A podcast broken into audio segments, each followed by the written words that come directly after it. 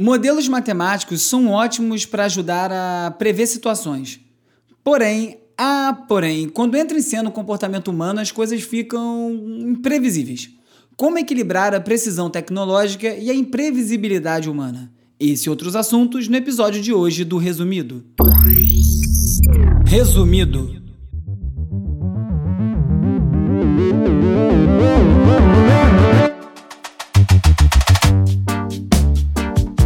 Olá, eu sou o Bruno Natal. Hoje é dia 21 de julho e no resumido número 70, as consequências do hack do Twitter para a segurança online, inteligências artificiais cada vez criando melhor, os riscos das bolhas sociais e muito mais. Vamos nessa, resumido.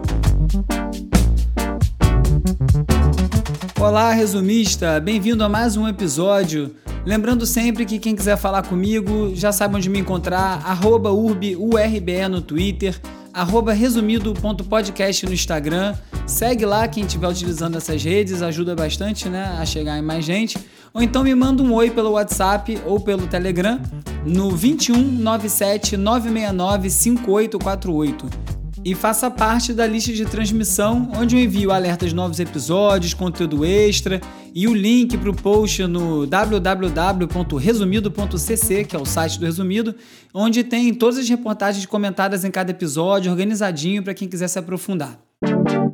Se você quiser ajudar o Resumido, tem duas formas. Uma delas é você seguir favoritar, dar estrelinha, fazer resenha no seu aplicativo favorito onde você escuta o resumido, o Apple Podcasts, o Spotify, o Cashbox, onde você ouvir. É muito importante, ajuda muito. E também quem puder participar da campanha de financiamento coletivo no www.catarse.me/resumido você pode colaborar com a quantia que você quiser ou puder e vai ajudar aí o programa a crescer, a poder contratar mais gente, poder fazer uma versão em vídeo, uma versão em inglês e por aí vai. A grande notícia da semana no mundo digital foi uma das ações de hackers mais espetaculosas que já se viu. Numa tacada só, um grupo conseguiu invadir as contas de nomes como Jeff Bezos, que é o fundador da Amazon, Bill Gates, Obama, Elon Musk, Joe Biden, Kanye West e várias outras contas com milhões de seguidores. Uma vez no comando das contas, os hackers postaram uma falsa ação filantrópica envolvendo bitcoins. Eles pediam em nome né, dessas pessoas, fazia parecer que esses nomes estavam pedindo que você doasse alguns bitcoins e você receberia esses bitcoins em dobro. Aí algumas reportagens falam que eles chegaram a levantar cerca de 200 mil dólares em alguns minutos entre as pessoas que caíram no golpe, que logicamente mandaram dinheiro receberam foi nada em volta, de volta e como se sabe, bitcoin é não traceável, ficou por isso mesmo. O Twitter chegou a desabilitar todas as contas verificadas, aquelas que têm a estrelinha azul, para impedir mais posts como esse tentando aplicar golpes de aparecerem na rede. Foi a maior falha de segurança do Twitter e tem suspeita de que houve participação de alguém de dentro da empresa. Tamanha era a sensibilidade dos dados comprometidos e também pela forma que tudo foi feito. Eles utilizaram uma ferramenta interna com as credenciais que eles supostamente conseguiram num Slack de funcionários do Twitter. O Slack é uma, uma ferramenta de trabalho remoto. Por sorte, eram hackers quase infantis, porque eles estavam atrás de nome de usuário. Eles queriam arrobas de uma letrinha só um número só, que parece que existe um submundo e um grande mercado para esse tipo de nome de usuário. E aí eles vão e se apossam de quem já é o dono daquilo e depois revendem no mercado paralelo. Teve até uma matéria da Vice de dois anos atrás aí que eu conheci por conta dessa história toda de agora do Twitter, que fala de uma outra forma de conseguir esses arrobas que é através de clonagem de cartão de chip, de, chip do celular. Os hackers conseguem descobrir qual é o número que está associado a determinada conta numa rede social de posse desse número, eles vão atrás pela internet e conseguem outros números e dados pessoais da pessoa, que não é muito difícil conseguir, e aí ligam para a operadora com todos os dados que eles precisam e convencem lá o atendente a transferir o número de telefone para um chip que está em posse dos hackers. E uma vez que eles estão com esse chip, começam a desbloquear tudo quanto é conta, porque todo mundo usa como segurança quase, né? um SMS, alguma coisa que seja enviada por celular, e assim eles tomam conta, roubam um monte de nome de usuário depois vai ser vendido e tal. Mas a verdade é que esse ataque poderia ter sido muito pior. A gente não precisa nem muito longe, não precisa falar do caso dos hackers iranianos que esses dias vazaram vídeos deles próprios fazendo um ataque, supostamente acidentalmente, ou então da carta em conjunto que foi assinada pelo Reino Unido, pelos Estados Unidos e pelo Canadá, acusando a Rússia de tentar roubar as suas pesquisas para vacina contra o Covid-19. Poderia ter sido muito pior mesmo, só envolvendo rede social. A Wired levantou uns bons pontos. Você imagina se os hackers tivessem intenções políticas? E fizesse um ataque às vésperas das eleições dos Estados Unidos a partir da conta de um dos candidatos, do Joe Biden, do Trump, falando que ele estava desistindo da eleição. Ou então espalhando o rumor de que está tendo surto de Covid em uma área-chave de votação. Em questões de minutos, isso poderia mudar o destino de uma eleição como essa. Ou poderia fazer uma coisa ainda mais grave: eles podiam ter hackeado a conta do Trump e postado em nome dele, que usa praticamente o Twitter como um canal oficial, para fazer ameaça a outras nações, fazer ameaça de ataque ataques militares, um, sei lá, algum tipo de bravata contra a China, isso ter consequências imediatas bem graves. Isso acaba gerando um outro debate, que será que essas figuras oficiais e poderosas deveriam usar essas redes com ferramentas privadas, é do interesse público que eles usem, por um lado traz uma transparência, mas por outro traz todos esses riscos, né? No início se debatia muito isso, se era correto, se valia a pena, até se criticava também políticos que estavam fazendo uso de rede social. O Obama que fez desde o início na campanha dele da primeira eleição é, para tentar chegar no eleitorado jovem, usou muito Facebook, muito Twitter, e agora não é mais uma discussão, é parte do jogo. Para alguns é parte fundamental do jogo, como é o Trump, como é o Bolsonaro, e eles precisam dessas redes. Então, será que não tem como ter uns filtros antes desse canal público? Por exemplo, no caso do Trump, será que o mesmo texto que ele publica no Twitter não teria que ser replicado numa página oficial do governo para ter certeza que aquela mensagem é, é, é real, poder ser verificada a veracidade dela? Essas coisas mudam muito rápido, né? Um dia é uma besteira que não é ser levada a sério, outro dia é o canal oficial. Eu lembro de um amigo meu que eu encontrei uma vez numa boate no final dos anos 90, eu estava com um outro amigo, a gente se encontrou, amigo de escola, e aí esse esse amigo per perguntou para esse terceiro amigo qual era o e-mail dele na hora de se pedir, pô, me dá teu e-mail pra gente se falar depois. E aí eu lembro que esse meu amigo, que é quem estava comigo originalmente, ficou rindo, tipo, caraca, pediu um e-mail, que parada de maluco. Bom, eu que sempre tive e-mail em casa desde 92, não achei tão estranho. Mas realmente não era tão corriqueiro você ter o um e-mail de alguém. E aí depois eu lembro também quando começou a aparecer jogos como Second Life, que era motivo de piada, falava que era uma abstração. E hoje em dia, todo mundo tem uma persona digital. Um arrobinha, um nome de usuário é motivo para se cometer um crime, para se hackear uma rede do tamanho do Twitter. Então, as coisas mudam e começam a tomar uma outra proporção e tem que acompanhar esse tipo de mudança, né? Hoje em dia, uma conta digital de uma pessoa como um presidente de uma nação é algo muito sério. E a gente fica debatendo muito sobre deepfake, que logicamente é super poderoso e muito perigoso se for mal utilizado, mas tem forma muito mais simples e muito mais direta de se simular alguém. Basta você conseguir acesso à persona virtual dela, que foi o que aconteceu agora nesse ataque do Twitter. Essa arena digital, como já era previsto, tornou, se tornou mesmo campo de disputa.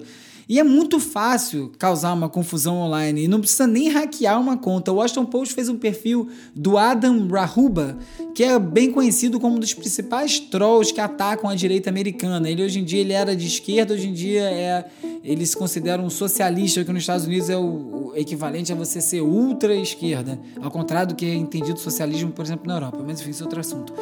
Ele cria várias notícias é, que não são verdadeiras através de perfis falsos, páginas falsas, só para criar confusão e expor essa galera da direita ao ridículo. E agora, esses dias mesmo, ele criou um evento, supostamente em nome do movimento Antifa, de queimar a bandeira no dia da independência dos Estados Unidos. É uma data que é levada super a sério nos Estados Unidos. Isso causou uma confusão. Já sabia, depois é, repercutiu em todos os sites de direita, inclusive na Fox News. E depois, quando se, se, se deu-se conta que aquilo não era se deu-se conta, foi brabo, hein? Depois que se deu conta que aquilo não era sério, não dava mais para puxar o, o, o, bico, entendeu? Agora já tava, tinha que surfar essa onda mesmo. Teve que mandar polícia, deslocar exército, porque já tava armado o circo. Então a internet ainda tá na infância. A gente fala como se tivesse grandes avanços e tal, mas a gente ainda tá no começo dessa história. Ainda é muito fácil manipular a informação, como a gente vê o tempo todo. Essa semana eu tava vendo o Instagram de madrugada, aí eu vi um amigo meu, Raul, arroba Raul, que é um fotógrafo, influenciador, que tem 400 mil seguidores, tava fazendo uma live, eu falei, cara, vou ver o que o Raul tá falando, de madrugada, engraçado, eu nunca vi ele fazer live essa hora, vamos lá ver. E aí ele tava lá num papo, inclusive sobre personas digitais, quando de repente tinham 300 pessoas assistindo, começou para 500, 700, 1500, 2000 pessoas e os comentários começaram a falar só a mesma coisa. Chama o Vitor, chama o Vitor, convida o Vitor. E o Raul foi ficando irritado com aquilo e mudou o assunto e começou a se comunicar com aquelas pessoas que não achava legal elas fazerem isso, que elas queriam ficar pregando uma religião e que aquilo não era o lugar. Eu não estava entendendo nada. Fiquei ali assistindo, não dava nem para falar com o Raul porque era tanto comentário que ele não veria eu tentando entender até a hora que o Raul chamou o tal do Vitor que eles estavam pedindo. E o Vitor queria era tocar uma música. Aí o Raul falou: É, cara, mas quais são as suas referências musicais? Aí o cara falou lá as referências, o Raul falou: Cara, isso é música gospel. O cara, não, não é gospel, eu quero fazer uma música e tal. Aí o Raul falou: Cara, não tem problema com religião e tal. Mas isso não é maneira de conseguir uma audiência. Vocês estão invadindo a, a live de alguém para pedir para tocar uma coisa que você nem sabe se eu concordo com o seu pensamento, se eu tô afim disso e tal. Virou uma outra discussão ali, bem educada até, o rapaz também sabia bem o que estava fazendo, mas enfim, eu descobri aí um submundo que eu não sabia, que é as pessoas, grupos de fã com artistas independentes, que se organizam através de WhatsApp, de Telegram e coordenam invasão a esse tipo de live, e live de gente que tem muito seguidor, para tentar ganhar mais audiência. Olha que loucura o que isso virou. Isso tem muito muito a ver, explica muito do que estava acontecendo, por exemplo, nas lives do Pecadelas, que é um cantor de funk, que estava convidando cada hora uma pessoa para aparecer e estava acontecendo as coisas mais loucas na, nas lives deles, né? Que às vezes aparecia gente pelada, gente transando, porque o negócio é você pegar a audiência do outro. Porque essas pessoas digitais se tornaram muito importantes, por mais que elas não reflitam quase nunca a realidade de ninguém. I'm a Brazilian YouTuber, and I create goofy videos and generate entertainment options for families all over the world. Você pode confiar em mim. Or at least all families who speak Portuguese, which outside Brazil, Portugal and Angola are like five families. E o youtuber Felipe Neto publicou um vídeo no New York Times, na página de opinião, que moral que ele tá, falando contra o Bolsonaro, partindo do ponto de que o Trump não seria o pior presidente da Covid. O vídeo repercutiu a beça, ele postou a beça sobre o vídeo, feliz da vida e orgulhoso. Agora o vídeo incomodou, viu? Muita gente criticando, dizendo que porque tá dando esse espaço para ele, já foi assim também no Roda Viva. Agora, o cara é um comunicador, ele tem 12 milhões de seguidores ou 20 milhões de seguidores no Twitter, e ele tem o dom da, da comunicação, ele consegue se conectar com as pessoas de forma que poucas pessoas conseguem. E aí o que eu vi muito é bastante gente falando: ah, mas ele não fala nada demais, ele fala coisa superficial. Aí eu também falo isso. Aí eu também faria esse vídeo. Bom, faria, mas não fez. E ele fez. Então, é, fica uma discussão sobre a pessoa pode falar, ela tem profundidade para falar daquilo. Ué, mas e se o papel dele é só iniciar a discussão e a pessoa buscar informação profunda em outro lugar? Fica uma cobrança nesse ambiente online em que as coisas ficam difíceis de caminhar, às vezes são várias peças para encaixar, cada um está cumprindo um papel, mas enfim, tá aí, o cara chegou lá no New York Times. Quem é que tem feito isso no Brasil, hein? Na Seeker, eu vi uma história de um coelho impresso em 3D que ele carrega as instruções para imprimir uma outra cópia dele em 3D, toda compilada dentro de um código de DNA que está espalhado pelo plástico utilizado com o qual ele foi impresso. Ou seja, uma pessoa pode raspar um pedaço desse coelho, pegar esse pedaço e levar para uma impressora que seja capaz de ler isso, e essa impressora vai imprimir um outro coelho igual a ele. Eu demorei para entender que o coelho era, obviamente, por conta de ficar se replicando indefinidamente, né? É, um, é uma metáfora quase que eles estão ali aplicando. Mas o grande barato disso é mostrar como o DNA é uma forma de armazenamento de dados, pode ser utilizado assim. E muita gente aposta nisso como o futuro do armazenamento de dados, porque a capacidade é muito maior do que qualquer outro formato que a gente conheça. E falando desses avanços tecnológicos, a Fast Company contou a história do designer Nikolai Ironov, que desenvolveu vários logos para influenciadores, para apps, para restaurantes, e ele trabalha num estúdio russo chamado Art Lebedev Studio. Só que o grande negócio é que o Nikolai não existe. As criações todas que ele fez foram feitas por uma inteligência artificial. Já existem vários processos de arte generativa, é, outras ferramentas que até criam logos e tal, mas a diferença é que esse Nikolai, que é como eles chamaram essa inteligência, é, criou marcas que foram aprovadas e foram utilizadas comercialmente. E tem uma startup financiada pelo Elon Musk chamada OpenAI que é dedicada justamente a esse tipo de tecnologias. No caso, ele é focado em geração de texto. É uma ferramenta tão poderosa que a versão mais avançada até aqui, que é a GPT-3, foi considerada pela própria empresa até outro dia perigosa demais para ser lançada. Só que eles acabaram de liberar um API para que alguns negócios possam testar essa possibilidade. O troço faz umas coisas incríveis, assim. Ele pega um trecho, por exemplo, de um clássico como 1984, do George Orwell, e consegue gerar um texto de ficção científica num estilo bem convincente só com as primeiras frases. Ele já entende o que é para fazer a partir dali. Essa tecnologia pode ser usada também para sistemas de, de computação de dados, né, para autocompletar várias coisas, ou até mesmo para escrever linha de código numa programação de software. Inteligência artificial. Programe um botão que se pareça com uma melancia. É, massinha, assim, até que ficou parecendo uma melancia cortada de cima, né? As cores de melancia, pelo menos. Agora, faça um texto grande que diga: Seja bem-vindo à minha newsletter e um botão azul que diz Inscreva-se. Putz, peraí. O texto aqui ele ficou em branco, mas espera. Texto em vermelho. Agora sim. O youtuber Felipe Deschamps fez dois vídeos testando esse demo da GPT-3, que é essa rede neural, explicando em mais detalhes como é que funciona a tecnologia e é bem impressionante ver essa GPT-3 em ação. Para fazer um site, por exemplo, você tem que escrever várias linhas de código e vai para cada função, para cada coisa que aquele site vai aparecer, onde é que aparece a cor, onde é que entra cada coisa, tudo você escreve. Você escreve, escreve, escreve para o computador poder ler e executar. Só que essa CPT, essa GPT-3 simplifica o processo. Você, em vez de ficar escrevendo linha de código com comandos, você pode simplesmente dizer o que você precisa e ele transforma numa linha de código. E ela vai aprendendo no processo, vai passando a entender, se adapta, vai incorporando linhas de código que já estavam criadas. E a coisa chega num ponto que já começa a se discutir se no futuro vai ser necessário você saber programar. Porque você escreve lá, como estava no exemplo do áudio que eu usei aqui, eu quero uma, uma palavra, escreva isso no canto esquerdo, em vermelho, na fonte tal, pum, escreve. Você só tem que dizer o que você quer, você não precisa saber o código. Só que se todo mundo começar a não saber programar e só os computadores começarem a programar por conta própria, tem vários riscos envolvidos, né? A gente vai deixar uma máquina decidindo sozinha o que, que ela vai fazer, ou ainda como ela vai fazer, porque um dos grandes problemas atuais de algoritmos é justamente que eles são tão complexos que muitas vezes nem os desenvolvedores sabem explicar como é que eles chegam às decisões que eles chegam. Isso é um problema lá no Facebook, por exemplo. E aí, dois pesquisadores da PUC Rio, aqui no Brasil, publicaram um estudo que tenta resolver justamente essa questão dos vieses, que é um grande problema na programação. Né? Você faz o algoritmo, mas ele fica viciado nos próprios parâmetros utilizados para criar o algoritmo e começa a repetir aquilo, começa a favorecer uma coisa, desfavorecer outra repetidas vezes. Como é, é, são programados por pessoas, eles trazem também embutido esses viés aí pessoais. Faz com que essas bases de dados fiquem totalmente tendenciosas. E pode acabar reforçando estereótipo, exatamente por causa da, falha, fa, da falta de diversidade. Um exemplo bem claro e palpável disso é uma coisa que eu já falei aqui algumas vezes, que é a dificuldade que os sistemas de reconhecimento facial têm para identificar pessoas negras. Porque a base de dados é toda, majoritariamente, produzida por pessoas brancas.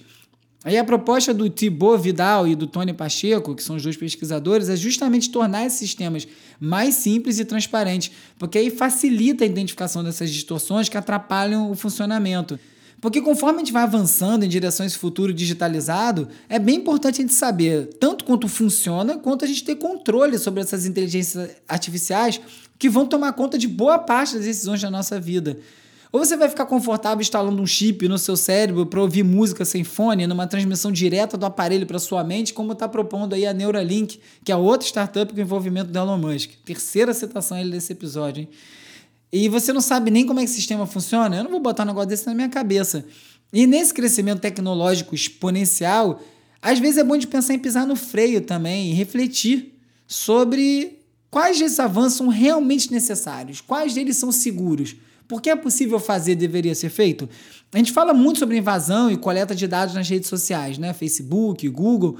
E se houvesse um limite para o quanto que essas redes podem coletar de dados? Por quanto tempo pode armazenar esses dados?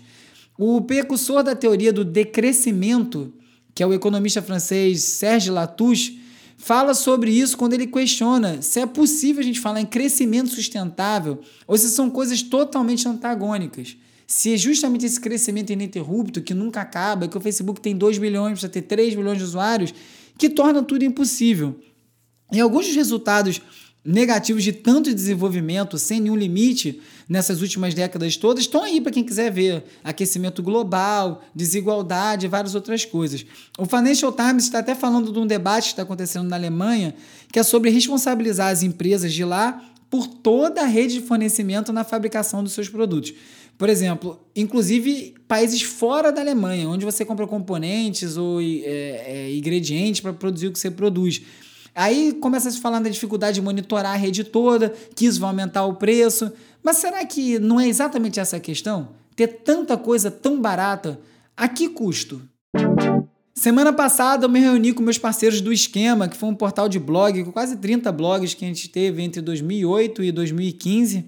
É, fomos aí vítima das redes sociais, todo mundo migrou para o Facebook, enfim, o blog que tinha um milhão de page views mensais caiu é, a, frequência e acabou perdendo sentido seguir com aquilo ali. Mas aí é, surgiu essa ideia de a gente se falar de novo. Alexandre Matias, do Trabalho Sujo, puxou esse papo. E aí convidou eu, né? Convidou também o Gustavo Mini, o Arnaldo Branco, cartunista.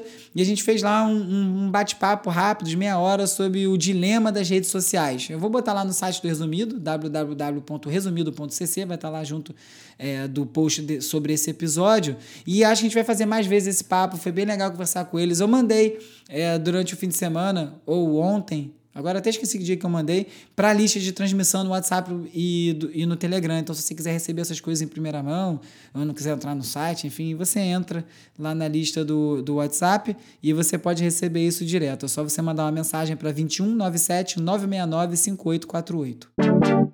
Saiu uma matéria no MIT Tech Review falando sobre as bolhas sociais. Que seriam as bolhas sociais? Aliás, o MIT Tech Review está com uma versão brasileira agora e essa matéria saiu na, na versão em português. É, falando sobre como as pessoas começam a criar pequenos núcleos, ampliando para além da própria casa, para poder sobreviver e continuar aí é, durante esse isolamento. É uma teoria que funciona muito bem, mas ela tem uma questão que é o seguinte modelo matemático é uma coisa, comportamento social é outra. Então, as pessoas, no modelo matemático, comprova que isso ajuda a diminuir a contaminação, mas as pessoas vão cumprir a risca aquilo que elas estão fazendo.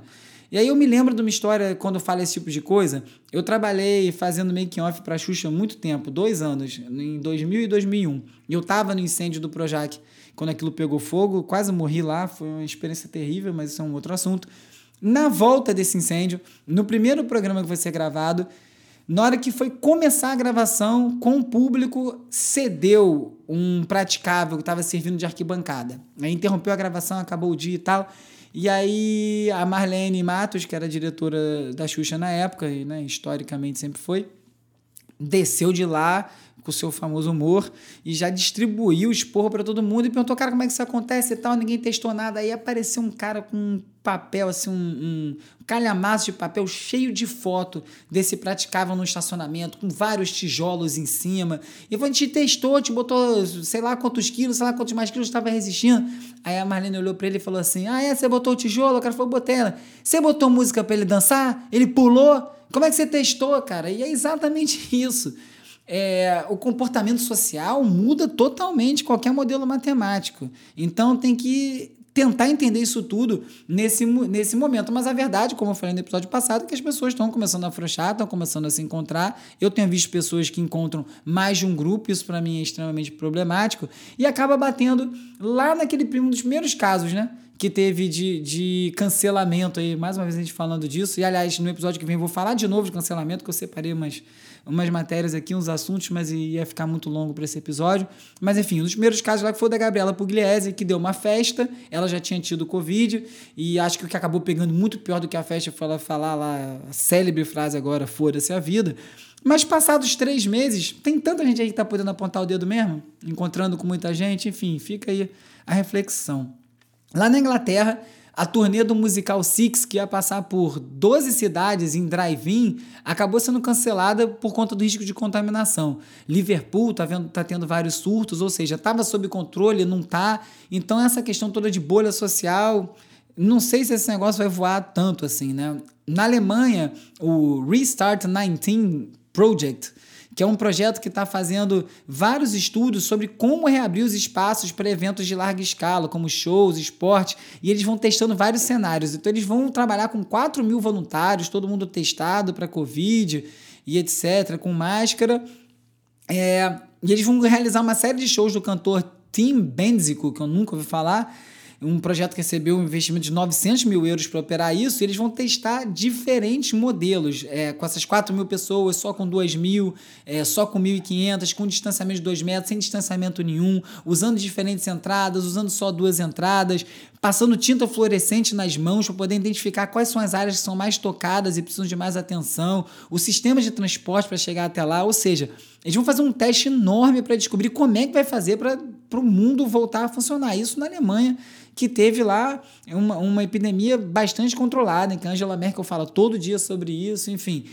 Teste. Eles vão testar um cenário. Teste é fundamental. Testar cenário, testar as pessoas para saber quem está doente, para poder ter números reais, tudo que a gente não está vendo no Brasil. Hora de relaxar com as dicas de ver, ler e ouvir eu descobri que vai ter uma nova versão do filme Labirinto, com a Jennifer Connelly ainda criança, com o David Bowie, um filme que já envelheceu, né? Ele fica visualmente já ficou um pouco para trás. Aí eu descobri que também vão fazer uma sequência do Good Burger, que é um outro filme bem engraçado para criança com Kenan Thompson, hoje em dia muito conhecido pelo Saturday Night Live, e também uma versão nova do Esqueceram de Mim, também com Kenan Thompson e também com aquele menino que fez o Jojo Rabbit, que eu esqueci o nome agora. E aí eu fico pensando, se eu vejo filme com meu filho, tem muito pouco filme para criança hoje em dia, né? Tem muita animação, mas não tem esses filmes com história. E ele gosta de ver, só que é complicado você ver Esqueceram de Mim, porque o Esqueceram de Mim é para durar um minuto, né? Pega o celular, acabou. Pronto, ele tá ali. Aqui, cadê o Kevin? Tá aqui, acabou o filme. 30 segundos de filme. É, não funciona, né? Outra dica boa aí é o Instagram Queimada, foi dica do meu grande mestre guru Kalbuk, que está fazendo pequenas revistas dentro do Instagram, usando ali o carrossel de fotos. É uma tendência, tem aparecido alguns outros projetos assim. Bem bacana esse tipo de uso do Instagram para conteúdo. Um lugar tão carente de conteúdo, né? IGTV até tenta, mas Instagram vou te contar. Back in the 80s, we put on parties in the desert. and we called ourselves Desolation Center. Is the punk movement part of the Nazi movement? No, that's um, the police. That's the Nazi movement. Dica do meu amigo Chico Dub, o documentário Desolation Center, contando a história de um festival que aconteceu no deserto dos Estados Unidos nos anos 80 com muita, muita banda de punk e que é visto como precursor desses festivais grandes de deserto da Califórnia, do Coachella, do Burning Man, de vários outros, né? Que esses dois festivais, inclusive, influenciaram tantos outros. Então é uma história de uma coisa mais seminal ali, essas histórias que acabam ficando pelo caminho. The Holocene has ended. What we do now and in the next few years will profoundly affect the next few thousand years. Outra dica, um vídeo para você ficar viajando pelo YouTube, também dica de um ouvinte, chama-se Time Lapse of the Future. É um vídeo que vai mostrando a evolução do universo a partir de agora até sei lá quando. É bem, bem enlouquecedor assistir. Essas coisas do universo geralmente dão uma mexida com a cabeça, né? Você começa a pensar que a Terra está dentro do sistema solar, está dentro da Via Láctea, está dentro da galáxia, a galáxia está dentro de onde, onde é que esse negócio acaba? Dizem que você pensar muito sobre isso, você enlouquece.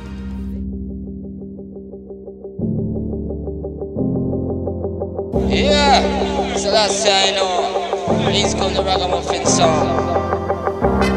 E outra dica do Chico Dub foi o disco novo do Shy FX, um disco de drum and bass com bastante influência de reggae. Eu sempre falo que o drum and bass um dia vai voltar, mas ele nunca volta. Mas um dia vai voltar. É, foi um dos meus sonhos favoritos quando eu saía mais e gostava muito de, de ouvir isso. Vários amigos eram DJs e tocavam esse som, só me traz boas lembranças. E esse disco tá especialmente legal, tá com uma pegada mais você já pode até dizer retrô quase, né? Tá ali com, com uma pegada que lembra dos bons tempos do Jungle e outras coisas. Se você gostou do resumido, como sempre, recomende para seus amigos, poste, divulgue no WhatsApp. É muito importante essa divulgação. Só tem duas maneiras de um podcast ser divulgado: ou os ouvintes contam para mais gente, ou outro podcaster maior fala do seu programa e mais gente vem, como já foi o caso aqui do resumido alguma, algumas vezes. Bastante gente que veio do podcast chamado Wanda, outras pessoas vieram do que podcast é esse e por aí vai. E aí, lá no site do Resumido, você encontra todos os links que eu comentei nesse episódio, tudo organizadinho, como eu falei antes, resumido.cc. A edição de áudio do Resumido é feita pelo Gustavo Silveira, mais conhecido como Músico Nerd. Você encontra vários tutoriais de música e tecnologia no musiconerd.com. Eu sou o Bruno Natal, obrigado pela audiência e semana que vem tem mais Resumido.